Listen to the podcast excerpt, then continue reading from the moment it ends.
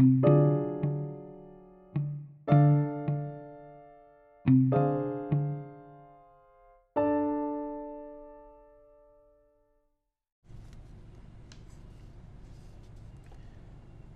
soy neurótico, soy diferente.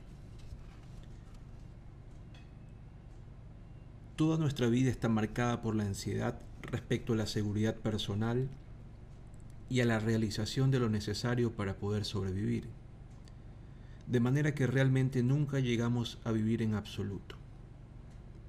Lev Tolstoy, 1900.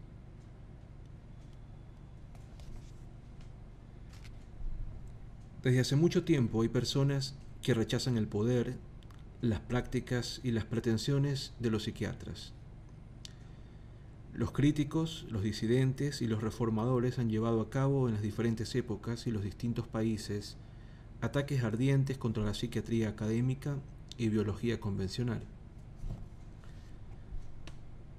A medida que la psiquiatría se convirtió progresivamente en una especialidad médica establecida e institucionalizada, aparecieron de manera inevitable detractores que rechazaban tanto el poder de los psiquiatras como los diagnósticos que utilizaban en forma de etiquetas.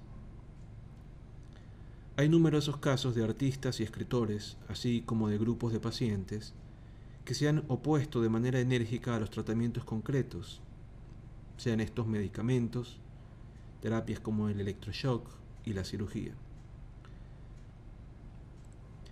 Hubo casos famosos en la Alemania nazi y en la Rusia soviética que ilustran hasta qué punto la psiquiatría se utilizó como herramienta política para la represión. En algunas situaciones, los psiquiatras parecen formar parte del aparato represivo del Estado. Estos críticos, pertenecientes al grupo de la antipsiquiatría, cuestionaron tres aspectos. La medicalización de la locura, la propia existencia de la enfermedad mental y el poder de los psiquiatras para diagnosticar y tratar ciertas personas con problemas de tipo compulsivo. La antipsiquiatría era algo más que un movimiento contrario a la reclusión de los pacientes. A menudo fue una corriente antiestatalista y casi anárquica. Consideraba que muchas de las instituciones estatales, especialmente los hospitales psiquiátricos, distorsionaban y reprimían el espíritu humano y la posibilidad de desarrollo de los distintos grupos sociales. El término antipsiquiatría se empezó a utilizar en la década de 1960. Hubo diversas ramas de las distintas tendencias que se agruparon bajo este término genérico. Quizá de manera paradójica los críticos más comprometidos fueron los propios psiquiatras. Historia del movimiento. El movimiento de la antipsiquiatría en sus inicios tuvo tres corrientes principales. El primero tuvo lugar a principios de la década de 1950 y fue el resultado de la contienda existente entre la psiquiatría o entre los psiquiatras defensores del psicoanálisis freudiano y los psiquiatras de orientación biológica física de nueva aparición. Los primeros, los freudianos, que estaban perdiendo poder y que defendían las terapias prolongadas, dinámicas y convencionales, fueron desafiados por los segundos, que contemplaban este enfoque terapéutico no solo como un tratamiento de muy elevado coste económico, sino como un enfoque terapéutico ineficaz y profundamente anticientífico.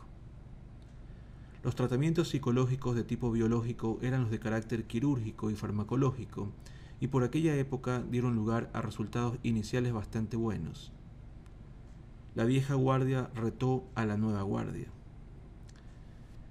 El segundo ataque se inició en la década de 1960 y lo protagonizaron figuras como David Cooper, R.D. Laing y Thomas Sass, que en distintos países tuvieron una gran influencia en sus críticas a la psiquiatría por el control de los individuos que se desviaban de las normas sociales. Así, las personas a quienes se les consideraba desviadas desde los puntos de vista sexual, político o moral, o bien las personas que simplemente eran diferentes, quedaban sometidas al procesamiento y el control psiquiátricos. El famoso libro de Sass, El mito de la enfermedad mental, The Myth of the Mental Illness, explica con detalle esta postura. La tercera fuerza provino de los sociólogos estadounidenses y europeos, sobre todo Irving Goffman y Michel Foucault,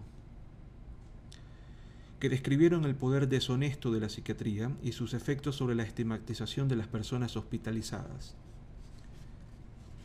El punto álgido del movimiento de la antipsiquiatría tuvo lugar al tiempo que el espíritu contracultural y desafiante de la época correspondientes a los años 60 del siglo XX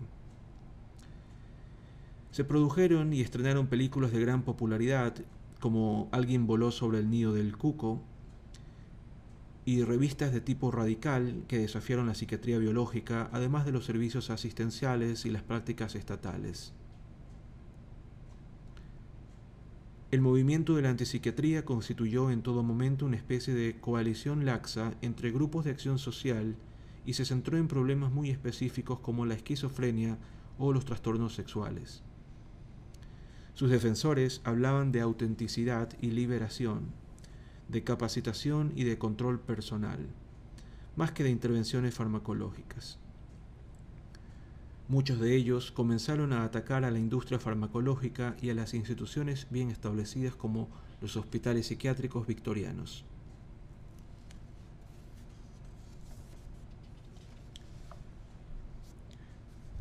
Un repaso de la historia que acabamos de mencionar puede resumirse en cuatro periodos o cuatro etapas básicamente.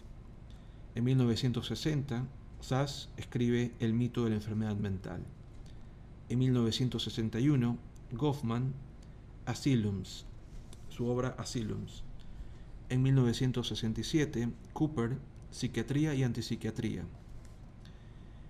Y en la década de 1980 hasta la actualidad, la clausura generalizada de hospitales psiquiátricos que se da en Estados Unidos y en Europa, hasta una crítica generalizada de las compañías farmacéuticas.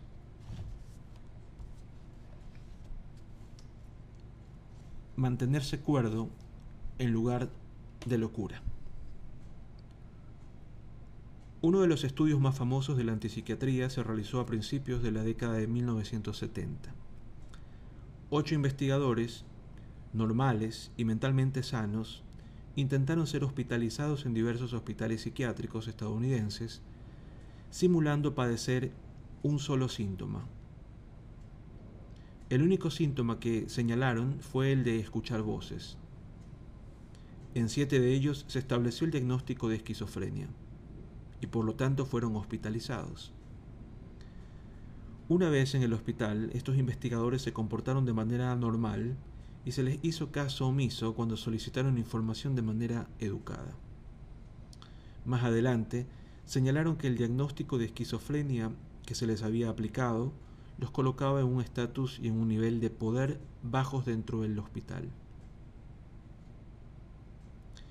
Después se sinceraron y admitieron que no presentaban ningún síntoma y que se sentían bien. Sin embargo, todavía pasaron casi tres semanas antes de que recibieran el alta a menudo con el diagnóstico de esquizofrenia en remisión. Así, los autores de este estudio demostraron que las personas sanas y normales podían ser consideradas anómalas y recibir en consecuencia un diagnóstico psiquiátrico. Sin embargo, podría ocurrir lo contrario. Los mismos investigadores dijeron a los psiquiatras hospitalarios que había pacientes falsos que simulaban sufrir esquizofrenia para ser hospitalizados Después descubrieron que 19 pacientes eran casos muy posibles de fraude, tal como sospechaban dos o más miembros del equipo médico que les atendía, incluido un psiquiatra. La conclusión del estudio fue que en el conjunto de la población interna en los hospitales psiquiátricos no es posible diferenciar las sanas y las que sufran trastornos mentales aunque este famoso estudio recibió críticas considerables desde los puntos de vista ético y experimental, tuvo, tuvo una gran utilidad para potenciar el movimiento de la antipsiquiatría.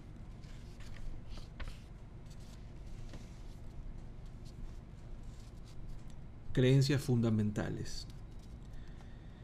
El movimiento de la antipsiquiatría compartió algunas creencias e intereses fundamentales. El primero fue el de que las familias, las instituciones y el Estado son agentes causales de la enfermedad tan importantes como lo puedan ser las características biológicas o genéticas de la persona.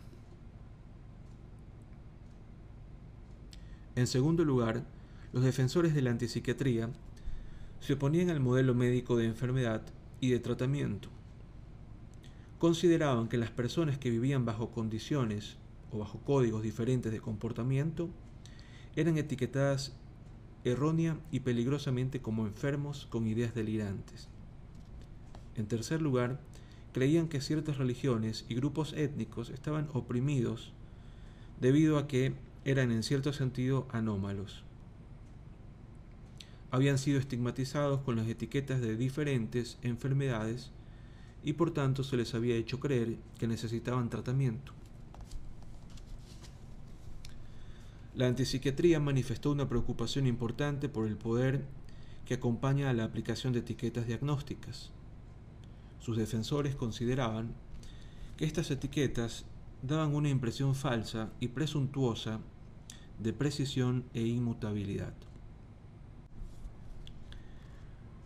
Rechazaban las etiquetas y los manuales diagnósticos debido a que las personas consideradas como pacientes podían cumplir múltiples criterios o ninguno ya que el acuerdo entre los expertos era escaso. Ataques al tratamiento. La antipsiquiatría también manifestó una gran actividad de oposición a los tratamientos demasiado específicos, sobre todo a los medicamentos diseñados para el tratamiento de problemas básicamente infantiles. El trastorno por déficit de atención con hiperactividad o TDAH, como también a la depresión.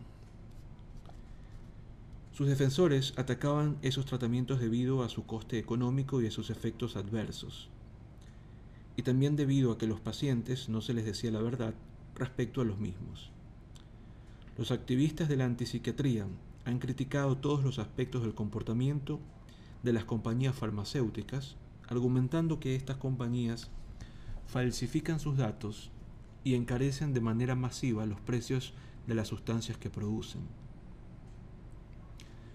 A su vez, este movimiento consiguió que la industria farmacéutica fuera vigilada y regulada de manera detallada a través de normas legislativas. Otros objetivos de la antipsiquiatría han sido el tratamiento de electroshock o terapia electroconvulsiva, TEC, por sus siglas, y procedimientos terapéuticos muy específicos como la cirugía cerebral o lobotomía prefrontal, a pesar de cierta evidencia de buenos resultados, los críticos respecto a estos métodos argumentan que se aplican de manera forzada sobre pacientes que carecen de conocimientos suficientes para determinar su idoneidad. Y también señalan que pueden dar lugar a efectos adversos muy graves y permanentes. El poder de los psiquiatras para intervenir u hospitalizar de manera involuntaria a los pacientes también ha sido atacado por la antipsiquiatría. Muchos críticos consideran que los psiquiatras profesionales son algo así como funcionarios estatales, de la misma manera que lo puedan ser los policías, los jueces y los jurados. La antipsiquiatría defiende una psiquiatría de carácter humanitario. Sus defensores todavía cuestionan el lenguaje psiquiátrico y la ilusión de una psiquiatría biomédica y científica que busca explicaciones biológicas y genéticas. Así, por ejemplo, señalan que la causa principal de la depresión es la pobreza y no la disfunción de los neurotransmisores. Los movimientos originales tenían un fundamento ideológico, estaban fuertemente politizados y se oponían al reduccionismo.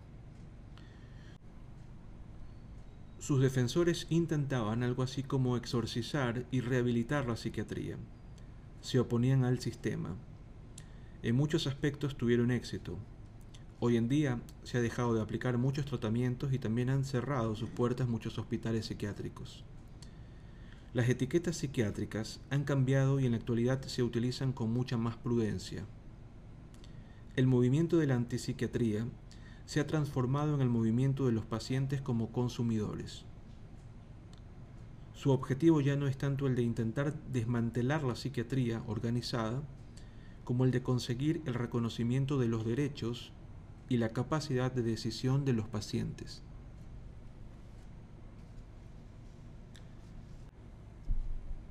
Por último, la nueva psiquiatría.